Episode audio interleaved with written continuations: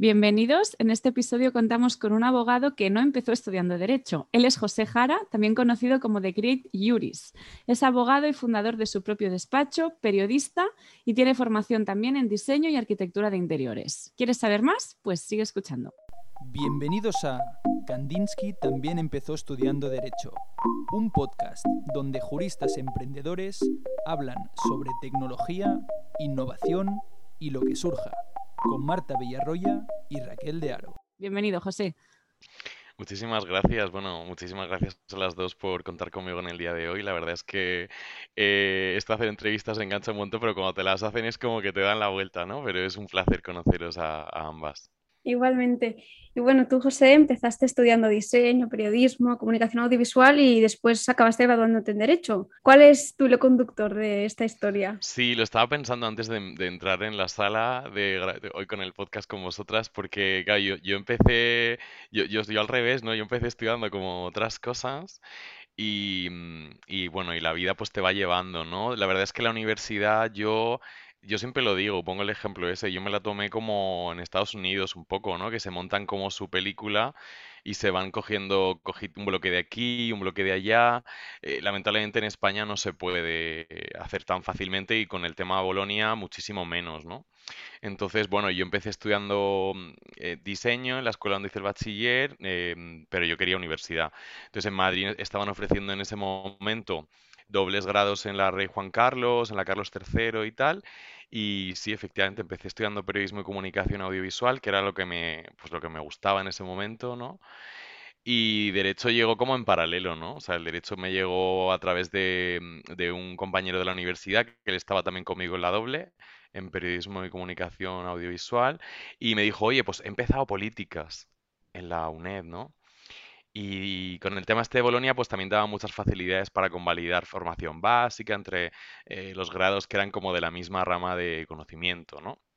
Y dije, oye, pues me voy a meter yo aquí a ver qué pasa, ¿no? Porque tuve una asignatura en la doble en periodismo audiovisuales que era como derecho constitucional y me gustó un montón. Y dije, wow, pues que me gustó el contenido, ¿no? Porque es verdad que periodismo audiovisuales es como una carrera, son carreras que, bueno, es un doble grado, pero que tiene como, bueno, tiene una parte técnica, que es la parte como de audiovisual, y luego tiene una parte como, pues eso, de, del el periodismo en sí es como contar cosas, ¿no? Contar cosas de los demás, contar, hacer análisis de lo que está pasando, ¿no? Pero el derecho me daba como esa parte del contenido de las, bueno, pues eh, regula todo el derecho. Al final sois abogadas también como yo y, sabéis que, que, bueno, pues que el derecho lo toca todo, ¿no? Y me gustó mucho el, eh, esa parte, me gustó muchísimo, la de la asignatura esa.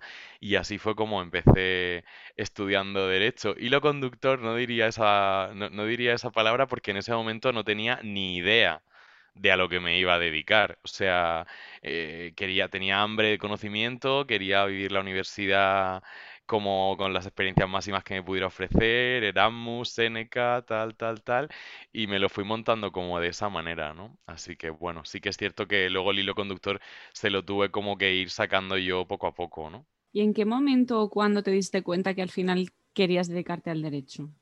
Pues eh, bueno, yo cuando terminé periodismo audiovisuales aún me quedaban asignaturas de derecho. Entonces, en ese momento había una crisis en España terrorífica, eh, pues, eh, ¿sabes? Yo pongo, siempre el ejemplo de, la, de una pelota de estas como del desierto caminando, cuando buscabas trabajo en LinkedIn no había nada, ¿no? No había mucho trabajo de periodismo ni, ni en tele ni en prensa. Entonces, ahí decidí que quería seguir, que quería acabar derecho había hecho un Erasmus ya con derecho el año anterior en Italia por la UNED, que tienen Erasmus también. Y al volver dije, wow, con esta crisis pues voy a buscar como algo que me pueda interesar eh, laboralmente y que al mismo tiempo me pueda insertar en el, en el mundo laboral, ¿no?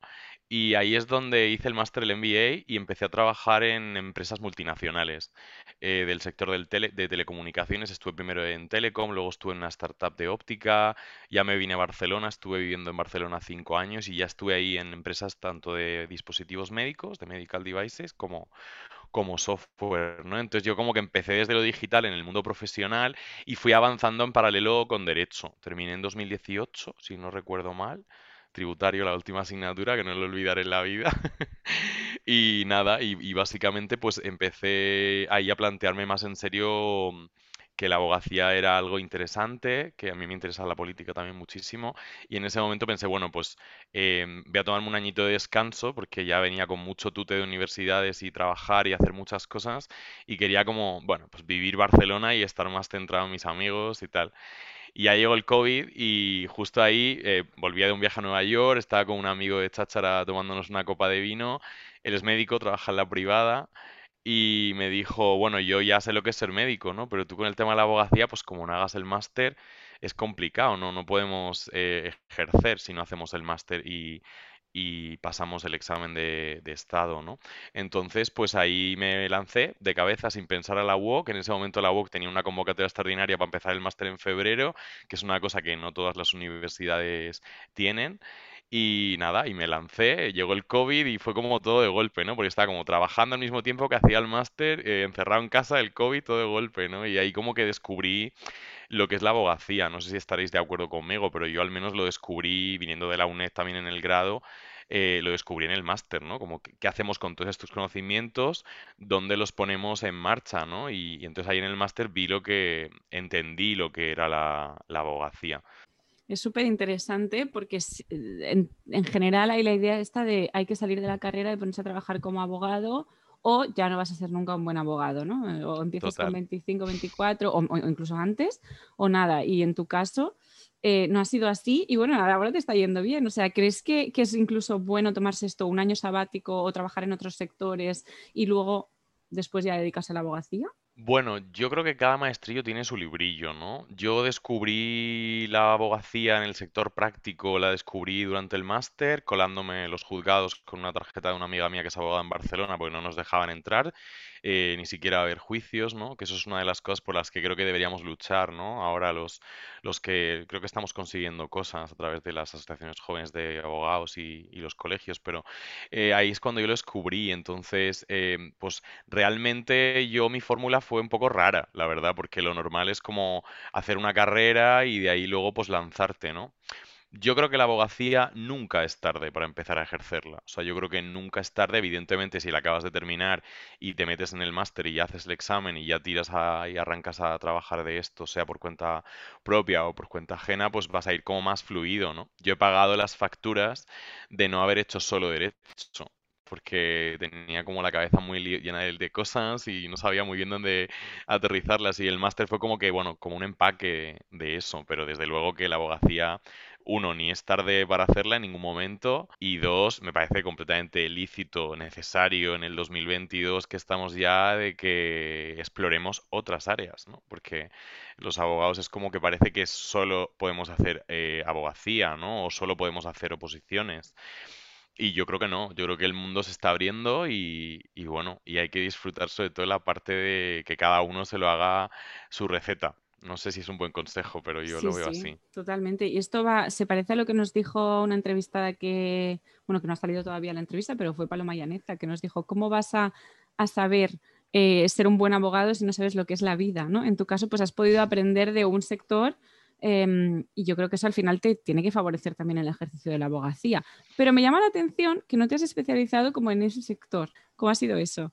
Pues eh, yo digo siempre eh, que cuando pues ya está 10 años trabajando como project manager en diferentes empresas, ¿eh? antes de llegar aquí, ahora tengo 35 y empecé muy joven en el tema del project management y tal, pues yo y el, y el tema pues IT, todo lo que tiene que ver con coordinación de proyectos, estrategia, negocios internacionales, pues yo digo que, bueno, a mí me pasó a la inversa, o sea, es decir, lo raro es lo que me pasó a mí, ¿no? Que al final, teniendo como una carrera ya profesional, la que tenía pues bueno, una posición bastante privilegiada dentro de las empresas, cobrando un salario que mucha gente diría, pues, qué interesante, ¿no? Qué bien, qué chulo lo que haces, que suena muy, muy interesante, ¿no? Pero yo como que no le veía el, no me veía dentro de 10 años haciendo solo eso como que me gusta mucho cambiar y me gustaba muchísimo la idea de desarrollar esa parte desde la abogacía, ¿no? Desde, también creo que desde la abogacía se puede cambiar el mundo, que eso es un privilegio que nosotros tenemos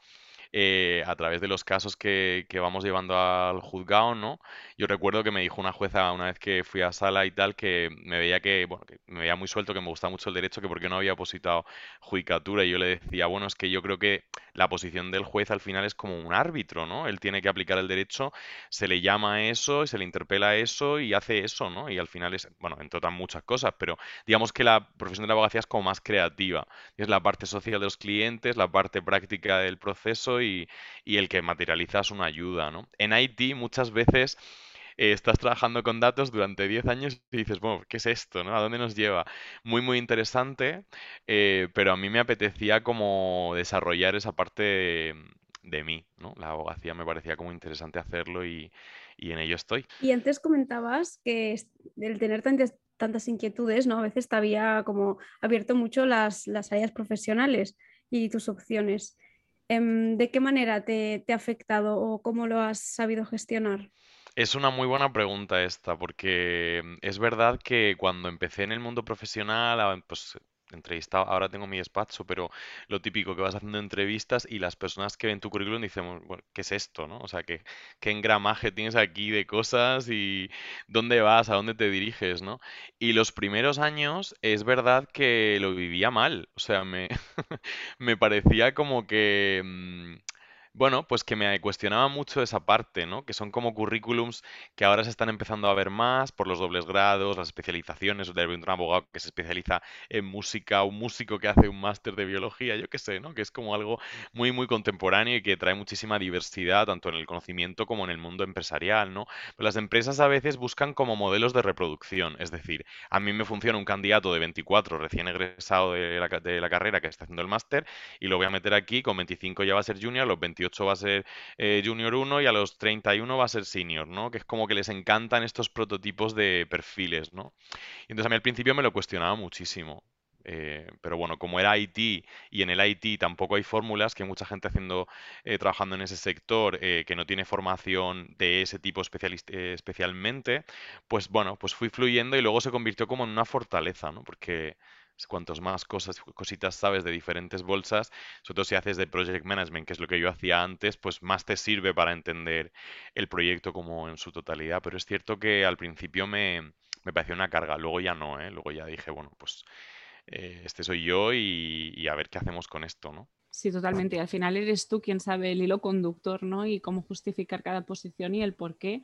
Y debería normalizarse eh, eso, que tengamos un currículum más diverso. A nosotras nos pasa un poco parecido. Eh, porque, bueno, todavía no tenemos tanta trayectoria, pero más o menos cada seis meses eh, nos cambia la vida por completo. Entonces, es difícil, ¿no? En las entrevistas te preguntan, pero, pero ¿por qué ahora esto? Y esto, jolín, Ah, me podrían, o sea, nos podrían dar la oportunidad más fácilmente eh, basándose en nuestras aptitudes, en nuestra persona, en cómo nos desenvolvemos y sobre todo en nuestras ganas de aprender. O sea, al final es bueno eh, que nos interesen tantas cosas, porque al final solo, solo, indica que eres una persona pues, dispuesta a aprender de todo, de todos, que te adapta súper fácilmente a diferentes entornos o sea, yo veo muchas más ventajas que inconvenientes, pero bueno, es verdad lo que tú decías de los modelos de reproducción de, las empresas. Muy absolutamente, sí, sí, absolutamente. Pero bueno, y hay que liberarse también de eso. Tenemos que ser como nosotros los primeros que nos liberamos de este tipo de cadenas y, montar nuestros proyectos, ¿no? A mí pues, vuestro proyecto me parece una chulada. Eh, ya el nombre en sí dice algo, ¿no? Y te está diciendo, bueno, pues es que ya no es solo esto, sino que podemos hacer otras cosas con estos ingredientes, ¿no? Pues con harina huevos y leche puedes hacer un bizcocho, si le añades tal, yo no soy cocinero, pero pues a lo mejor puedes hacer otra cosa, ¿no? Entonces, a mí me gusta mucho y son los proyectos que me interesan, los podcasts que escucho son estos y, me interesa, bueno, pues eso, combinar y el conocimiento, ¿no? La convergencia de varias materias o varios... Eh, varios sectores que al final eh, dan un discurso innovador y diferente. Sí, y respecto a lo que decíamos, sabiendo que a lo mejor a la hora de aplicar a un trabajo nos puede ir en contra, también es importante saber adaptar nuestra carta de presentación y nuestro currículum en función de la empresa a la que apliquemos. ¿no? Si sabemos que se va a valorar más la multidisciplinariedad, pues enseñemos, ¿no? enseñemos todo nuestro perfil, pero si no, pues acotémonos y, quitemos todo aquello ¿no? que no tiene nada que ver con la posición, porque si no después vienen las típicas preguntas ¿no? de las entrevistas de, bueno, justifícame por qué has hecho esto, ¿no? ¿Cuál es la razón? Y a veces es que ni, ni lo sabes, ¿no? Pero te interesa. Y no pasa nada. Absolutamente, sí, adaptarse a la, posición en la que estás aplicando es fundamental, ¿no? Yo el tema del derecho lo tenía como ahí como medio escondido al principio, cuando trabajaba en las empresas lo ponía al final, ponía, destacaba mucho la parte digital, destacaba mucho la parte del máster, hice, hice otros cursos de Scrum Master y me especialicé eh, pues en todo el tema del inglés corporativo, porque también trabajaba en inglés, pues al final me, en ese momento estaba, tenía un perfil adaptado a ese momento, ¿no? Eh, en el momento en el que me colegié aquí en Madrid, eh, pues hice como a la inversa. Ya de entrada el currículum lo escribí en castellano, ¿no? Porque pues mis clientes ahora, pues en su mayoría hablan el castellano o el catalán también o el valenciá, pero en principio al final son tienes que adaptarte, ¿no? Y, bueno, y, ahora pues pongo más cursos relacionados con derecho, en la página web no hablo tanto de mi trayectoria pasada, pues que me adapto a la situación del momento. Desde luego es importantísimo adaptarse a, pues eso, a la posición que estás aplicando. Tras acabar el máster de acceso, ¿cómo describirías el proceso de aprendizaje y también de descubrimiento de la profesión del abogado? Pues yo lo descubrí en el máster. Yo el máster me lo tomé súper en serio trabajaba al mismo tiempo desde casa en inglés, un caos total porque era pues vida social cero, pero también es verdad que estábamos en un momento en el que tampoco podíamos socializar demasiado, entonces ahí aproveché el filón y dije, bueno, yo soy muy social, me encantan mis amigos, salir, fiesta, ta, ta, ta, pero es verdad que en ese momento pensé, bueno, pues este es el momento, eh, centralízate, focalízate en esto, ¿no? Y yo creo que yo la descubrí ahí, la, la UOC, si me lo permitís, también es una universidad que tiene una forma de hacer el máster como muy distinta, muy innovadora, y se centra mucho en el perfil del abogado que se las va a tener que buscar eh, él solo, ¿no? A mí el derecho ni en el grado ni en el máster me lo han contado, lo he leído porque lo he hecho en ambas universidades online, ¿no? Entonces eh, ahí como que ya me hice una carpetita con los casos, me fui separando eh, procesos de civil, este, pues tal, divorcios tal, convenios, reclamaciones de cantidad, no sé qué, todo organizadito, ¿no? Eh, penal, pues tal, pues agresiones, abusos sexuales, tal, me lo iba organizando, ¿no? Laboral igual. Entonces cuando terminé el máster tenía como mi tesoro, ¿no? De, entre comillas, decía, bueno, pues aquí tengo lo, lo que ahora me va a dar de comer, porque lo que sí tenía claro era que con 35 años quería emprender mi propio despacho desde el minuto cero. O sea, era una de las cosas que tenía claras, también porque como que no me veía con 35 años siendo becario, sinceramente, no me veía empezando desde ahí, ¿no? Y dije, bueno, pues con las capacidades que ya he aprendido trabajando y lo que he aprendido en la profesión, más el apoyo que te da el colegio, que esto es una cosa de la que no se habla y te da mucho apoyo el colegio y las asociaciones de jóvenes abogados, pues me lanzo a la piscina, ¿no? Entonces, más que aprendizaje, yo creo que diría valentía, ¿no? Decir, bueno, pues me lanzo aquí, me monto la web, eh, pues empezamos a mover los hilos, colegiación, cursos, ahora estoy haciendo un máster de mediación también para poder em, ejercer como, mediador, que es una nueva área que se nos abre a los abogados y a otros profesionales, pero especialmente a los abogados, y nunca dejando de aprender. Eh, es verdad que es como me lo he planteado yo en el día a día, yo creo que los abogados que tienen 30 años de profesión, los que lo viven desde la vocación les da como ese cosquilleo cuando llevan a sala y, y, tienen que repasarse el artículo cinco minutos antes de entrar porque, bueno, pues estás representando los intereses de otra persona y es una cosa muy seria, ¿no? Yo creo que hay que, bueno, sobre todo el, aprendizaje en mi caso fue el lanzarme, que somos pocos los que lo hacemos desde el minuto cero cuando acabas el máster, pero bueno, me, me atreví, me atreví, he hecho otros proyectos de emprendimiento y me veía con ganas, así que animo a la gente que, que no encuentra a lo mejor su lugar dentro de la abogacía, que es un sector muy conservador y que a veces es difícil arrancar, pues que por qué no lanzarse, ¿no? O sea, es, es una opción muy, muy respetable, muy digna y al final todos tenemos que empezar por algún sitio. Totalmente, y que no hay ni mejor ni, ni, peor camino, que esto también se dice mucho, que si no tienes tantos años de experiencia en tal despacho, no has aprendido nada. Y al final, bueno, evidentemente, pues quizá todo el know-how y toda la cantidad de plantillas y modelos que hay en estos despachos, pues tú los vas a tener que crear de cero, pero una vez los tengas, eso, ya lo tienes. O sea que es posible. Es difícil, pero es posible.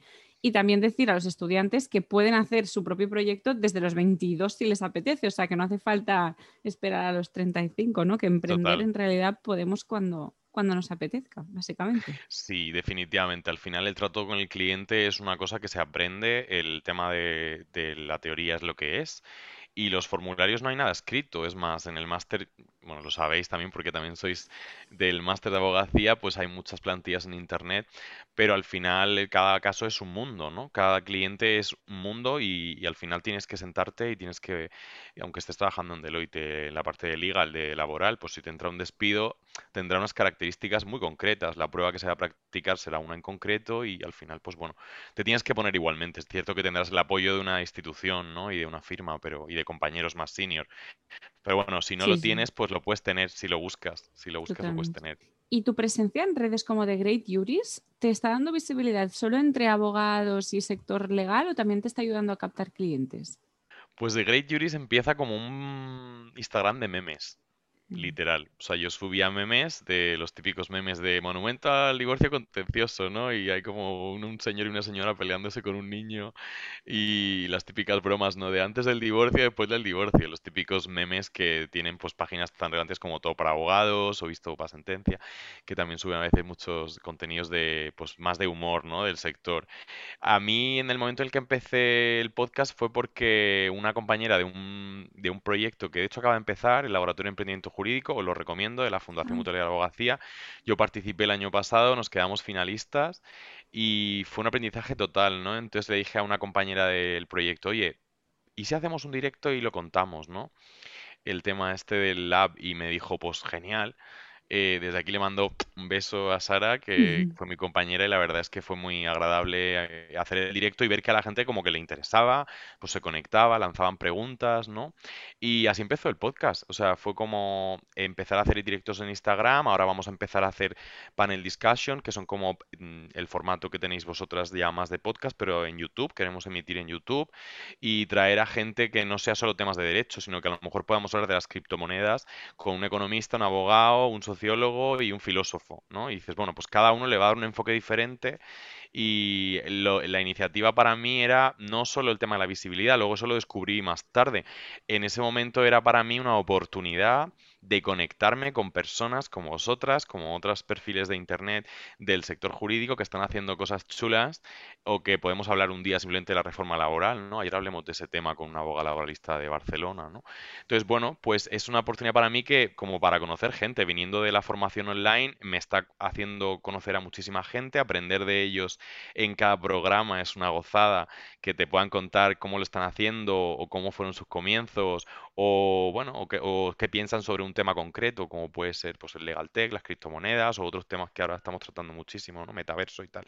Pues al final son para mí ha sido un escaparate al mundo y, ahora de hecho entra más equipo porque no puedo yo con todo, vienen más proyectos dentro de, Great Juris y, y, bueno, vosotras sois dos, pero es verdad que viene muy, bien colaborar con, con, otras personas para que los proyectos crezcan. Yo considero que compartir el conocimiento y los proyectos los hace más fuertes, ¿no? Dicen los ingleses, if, you want to, um, to go faster, go alone. If you uh, want to, um, to go... Uh, eh, más lejos, ¿no? Far, em, go together, ¿no? O sea, ve con personas que, que te acompañen y más cabecitas pues piensan más y salen más ideas siempre. Sí, eso es verdad. Y luego también que con el poco tiempo que tenemos todos, va genial hacerlo con alguien porque cuando uno no puede, el otro sí, ¿no? Por ejemplo, ayer me pasó esto a mí que me robaron en casa, pues Marta hizo la entrevista cuando la tenía que hacer yo. Si hubiera estado sola, esa entrevista pues no la hubiéramos podido grabar hoy. Absolutamente, sí. Yo os he copiado el formato de, que sois dos, eh, porque es verdad que aparte de que se disfruta más, también es como que, bueno, pues cuentas con el apoyo y te abre muchas puertas también en el mundo digital. Es una, oportunidad indiscutible para todos nosotros, seas jurista, seas politólogo, seas economista, da igual.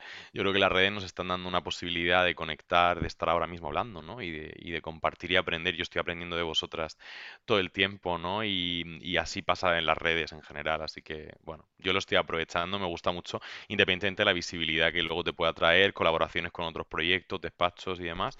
Para mí es eh, una gozada el hablar con, con, gente, ¿no? También mato el gusanillo el periodista frustrado con esto. Pero bueno, es divertido, es muy interesante en tu emprendimiento con el despacho también te acompaña Esther González, que es abogada en Derecho Constitucional. Cuéntanos, ¿cómo encuentras a, tu socia? ¿Qué recomendarías a la hora de encontrar a alguien con quien fundar tu despacho? Pues es una muy buena pregunta y está muy relacionada con algo que hemos hablado al principio, ¿no? Porque Esther fue una persona que me dio clase. Aquella asignatura de Derecho Constitucional en el doble grado en Periodismo de Visuales me la dio ella, ¿no? Y cuando le dije que iba a empezar en la UNED me dijo, pues qué bien, qué interesante, ¿no? Me animó. Casi como parece una locura tres carreras a la vez, pero bueno, yo me lo fui tomando como con mucha filosofía, ¿no? Y ella me ha acompañado durante toda la carrera, con mucho apoyo moral, y cuando me colegié ya decidí empezar el despacho, ella no es socia directa del despacho, ella es off counsel, o sea, ella todos los temas relacionados con derecho constitucional eh, los derivaré a ella y ella lo, bueno, es, ella es prácticamente, ya le quedan meses para ser catedrática de la universidad, es una persona eh, que conoce muchísimo, que ya colabora con otros despachos y la verdad es que a mí me, de un tema de hecho en concreto que tengo ahora en un par de meses, pues me echa una mano, entre otros temas relacionados con el, con el derecho constitucional, que, que es algo como muy pesante, ¿no? En la carrera nos pesa un montón, es como muy oficial, una asignatura así como muy del Estado y tal. Y es verdad que cuando se trata de recursos de amparo o de otro tipo de procedimientos en los que se requiera una visión desde el derecho constitucional, pues para mí es un privilegio contar con ella em, en, bueno, en esta etapa y no solo con ella, o sea, con otros colaboradores que además yo lo animo a la gente que empieza desde cero como yo, eh, aparte de la visibilidad en redes y la estrategia de marketing que se pueda tener del despacho o del proyecto en redes, las colaboraciones, que es que son fundamentales. O sea, al final yo estoy colaborando con otros despachos, pues temas de extranjería me los mandas, yo un tema de administrativo te lo mando a ti, ¿no? Y eso eh, ayuda, sobre todo al principio, ayuda mucho a los que estamos empezando para pues para, para trabajar, ¿no? Para llevar asuntos y es una muy buena estrategia.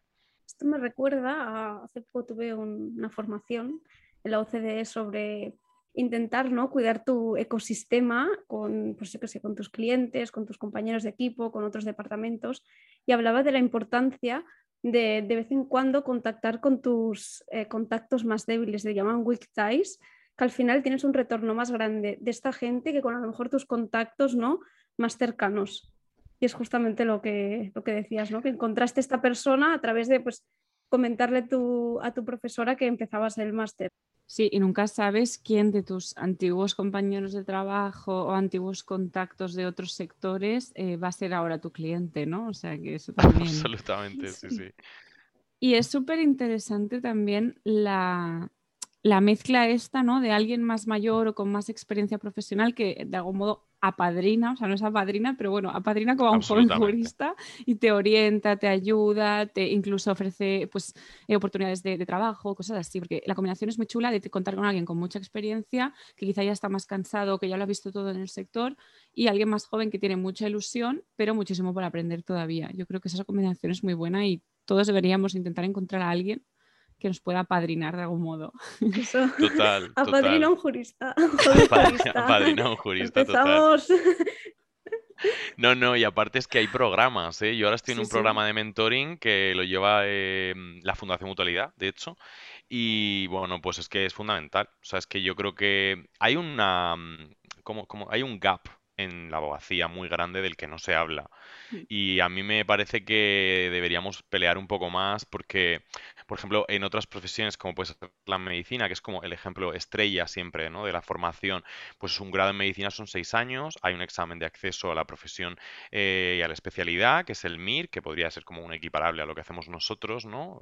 conocimiento de toda la carrera, y luego el Estado les acompaña durante cuatro o cinco años dándoles un salario, proporcionándoles un ecosistema de colaboración en, en un entorno real, y cuando ya acaban esta especialidad, pues no solo han hecho un poquito de caja, que eso es importante cuando tienes menos de, 30 años, sino que además pues eh, te han proporcionado todo ese ecosistema, ¿no? Y a nosotros no nos lo proporcionan. O sea, nos, dan el papelito que dice abogado y te dicen, ala, búscate la vida, ¿no? Y a ver si puedes encontrar un trabajo aquí, si te cogen, pues bien, si no, pues a lo mejor montate un despacho, pues si no, pues vete a la Unión Europea a hacer prácticas, yo qué sé, pero Tú por tu lado y, claro, tú por tu lado y yo por el mío, ¿no? O sea, eso es lo que nos dice el Ministerio de Justicia cuando terminamos el examen de Estado, ¿no? Yo creo que deberíamos plantear algo que nos permita estar más tutelados, porque al final estamos haciendo un trabajo, no, no hay que olvidar que los colegios de abogados son, eh, bueno, pues son instituciones privadas, pero al final tienen como una función pública, ¿no? Lo que hacemos y que nos deberían de cuidar más y pagar más, desde aquí lo digo. Y bueno, para cerrar este capítulo, este paréntesis, diría que creo que también es un problema del mensaje que se nos da en la universidad, que llegamos a la universidad para aprender y ya está. Y en realidad estás en la universidad para después poderte dedicar a algo y entrar al mercado laboral. Entonces sí que estoy contigo, ¿no? Que a lo mejor la comunidad de la abogacía nos debería de dar como más apoyo y tener más, más red para introducirnos en el mercado y conseguir estas colaboraciones encontrar tu lugar, en, digamos, en la abogacía, porque al final no, deja de ser una especialidad, ya te estás cerrando el mercado laboral, pero también em, tiene que ser responsabilidad nuestra de saber que, al final pues, te tienes que buscar tu, la experiencia profesional. Y bueno, ya para acabar, vamos con nuestras dos últimas preguntas. ¿De qué fracaso estás más orgulloso? Buf, eh, fracaso, es que es una palabra el fracaso, ¿no? Que da como tanto miedo a todo el mundo y al final el fracaso es muy positivo. O sea, el fracaso, cuando fracasas en algo, es cuando realmente aprendes, ¿no? Yo no puedo decir que los 10 años que he tenido eh, de, trabajando como project manager hayan sido un fracaso, porque he aprendido muchísimas cosas, pero también he tenido como convivir con la idea de que esos 10 años ahora, queriendo ser abogado con mi propio despacho, pues al principio pensaba que, que, bueno, pues que sí lo veía como ciertamente como un fracaso, ¿no? Si volvía a tener 18 años, pues a lo mejor haría filosofía y derecho y, y me formaría digitalmente por mi cuenta, no lo sé. Eh, nunca podemos cambiar el pasado, no podemos cambiar el futuro. Entonces yo quizás si lo puedo llamar fracaso, que no lo, ahora ya no lo veo así, pues el haber tenido tantas aperturas y haber hecho tantas cosas sin planteármelo como muy en serio, eh, hay quien lo ha visto como un fracaso, ¿no? Lo hablamos antes en la entrevista de trabajo, la gente que te dice, bueno, es que tú tal, has hecho tantas cosas, tal, estás como ahí, que no sabes, ¿no? Bueno, pues ese para es un fracaso para ellos, para mí ha sido una manera como de, descubrirme yo como ser humano, ¿no? Y decidir lo que quiero hacer los próximos 15 años, ¿no? Luego ya dentro de 15 años, pues ya veremos, ¿no? Pero si me puedo sentir orgulloso de un, entre comillas, fracaso es de haber ido no contracorriente, sino a mi ritmo, o sea, cogiendo la carretera que me apetecía en cada momento y, hasta llegar hasta, hasta aquí. Y es eso, también es lo que nos decía Paloma el otro día, ¿no? Ahora vamos a trabajar hasta o sea, bueno, no sé, hasta los 67 años, ponle, o más. o más, vamos a acabar los 70 años dentro de poco. Claro, es que si empiezas a trabajar con 22, ponle que haces un grado, tal, y pum, empiezas a trabajar con 23, eh, que vas a trabajar desde los 23 hasta los 67 en derecho laboral, o sea, me muero. Te mueres total, te mueres decir, ¿qué hay de malo en querer cambiar? Somos seres que, evolucionamos, cambiamos, y con ello, pues nuestras profesiones, igual que quizá hace 10 años te gustaba mm, un tipo de novelas y ahora otro. Totalmente de acuerdo. Y además es que, me ha venido a la cabeza una cosa, ya que lo voy a contar muy rápido porque sé que estamos ya fuera de tiempo casi. No te preocupes. Yo me leí un libro de Manuela Carmena que para mí es como una figura, junto con otras mujeres que están liderando ahora la política en general y las empresas, ¿no? Hay una transformación, pero ella es una de las mujeres que aparte, eh, lo voy a contar brevemente, no, no, sé si no va a escuchar Carmena, y seguro que sí, porque ella es muy aterrizada y le encantan este tipo de proyectos. Escribió un libro en 2019 que se llamaba Para los que vienen, ¿no? Yo me lo leí antes de ir a Nueva York, este viaje en el que decidí después cómo empezar el máster de acceso, ¿no? Y ya había habilitado como dentro del libro un capítulo que, mm, no quiero hacer spoiler, pero que se dirigía a las eh, personas jóvenes, a las niñas que habían sufrido algún tipo de abuso y dejaba un mail de ella como para, mm, para asistir a estas chicas, ¿no? Si tenían alguna duda, ha sido jueza muchos años. Eh, y, yo pues no, no, era el perfil de, la, del target para el que ella había orientado ese correo que había puesto en su libro, pero le mandé un correo cuando volvía de Nueva York y le dije, estoy haciendo un cambio tan fuerte que me muero de miedo, pero es que, no sé, he visto la oportunidad de escribirte y sin pensarlo he hecho, ¿no? Puse el, modo, el teléfono en modo avión y cuando mañana, por la mañana cuando me desperté y lo, le quité el modo avión tenía un email de Manuela Carmena, ¿no? Y, y, me dijo como, bueno, eh, lo primero que me dijo fue muy breve el correo, ¿eh? Pero luego os mando un pantallazo si queréis que lo, enseño como si fuera la gloria. Pero es verdad que ella cambió, ella hizo, ella fue abogada, luego fue eh, jueza, ella se prejubiló antes de terminar eh, de llegar a la jubilación natural de los jueces, que son también los, esos 65 años, el momento en el que ella se, se prejubiló, pues un poquito antes, dejando la judicatura, ¿no? Que es como muchos jueces se quedan hasta los 70. Ella dijo, bueno, es que yo quiero hacer otras cosas, ¿no? Aparte de la judicatura, yo quiero cambiar, ¿no? Quiero hacer proyectos sociales, quiero hacer política, me quiero montar una tienda de muñecas que, eh, y coserlas yo, ¿no? Pues yo qué sé, y me acuerdo que me dijo, José, mm, adelante. O sea, te quiero decir, no tengas ninguna duda en hacer este, este cambio, ¿no? Los cambios aportan siempre muchísimas cosas buenas y yo los he hecho toda mi vida. ¿eh? Entonces, bueno, pues es como que me bendició Manuela Carmena para echarle un par de huevos, con perdón la expresión, y, y hacer un cambio a los 35, ¿no? Así que, por supuesto que no estamos preparados con 18 años para decidir lo que queremos hacer toda la vida y menos mal. Porque qué guay a los 35 decir, oye, o a los 40 o a los 50, ¿no? Pues que hacer otra cosa y, me quiero reinventar. Así que. Entonces, por favor, si alguien hace esto viral y se lo manda a Manuela Carmena, Manuela, te queremos en este episodio. Aparte que es que es, es fantástica y es, una, una, persona llena de vida y con, una, con un cerebro alucinante, ¿no? Y yo el libro que este lo recomiendo porque además es muy breve.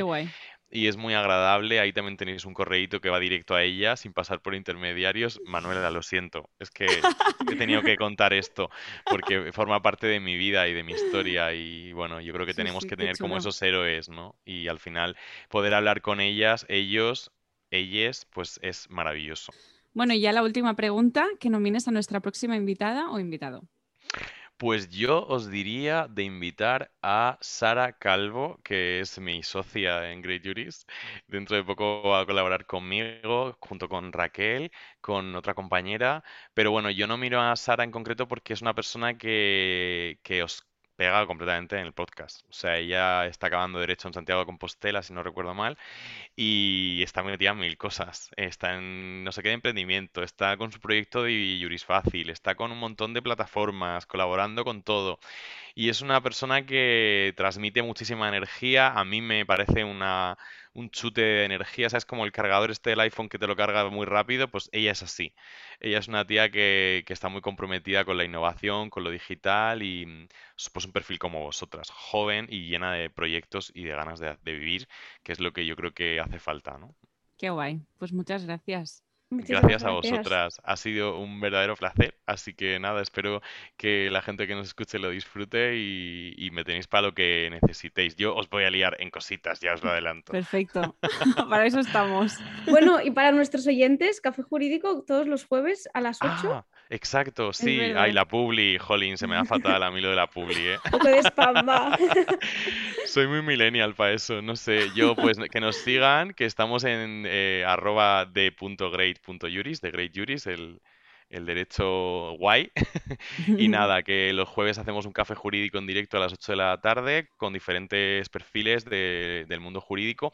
Y ahora ya que me habéis dejado hacer publi, con, con permiso, eh, empezamos la semana que viene también en YouTube eh, a hacer eh, panel discussions que trataremos muchísimos temas, criptomonedas, legal tech, innovación digital, desde un punto de vista muy multidisciplinar, invitando a gente que no sean solo abogados, que el mundo se acabaría, y esto me lo vais a permitir decir, si fuéramos todo mundo, todos abogados. Así que tenemos que traer gente muy diversa, que es lo que, a mí me hace rico ¿no? en, el, en el proyecto. Total.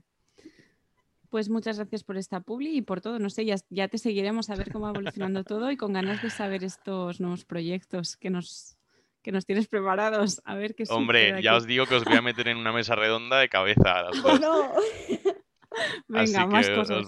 Os, iremos comentando, pero nada, ha sido un verdadero placer, me encanta vuestro proyecto, lo escucho desde que empecé yo el mío, la verdad es que es una, inspiración, un aire, una bocanada como de aire fresco muy chulo y que lo sigáis haciendo con tanto buen gusto y tanto cariño y, nada, aquí estoy eh, para lo que necesitéis, ha sido un verdadero placer. Gracias.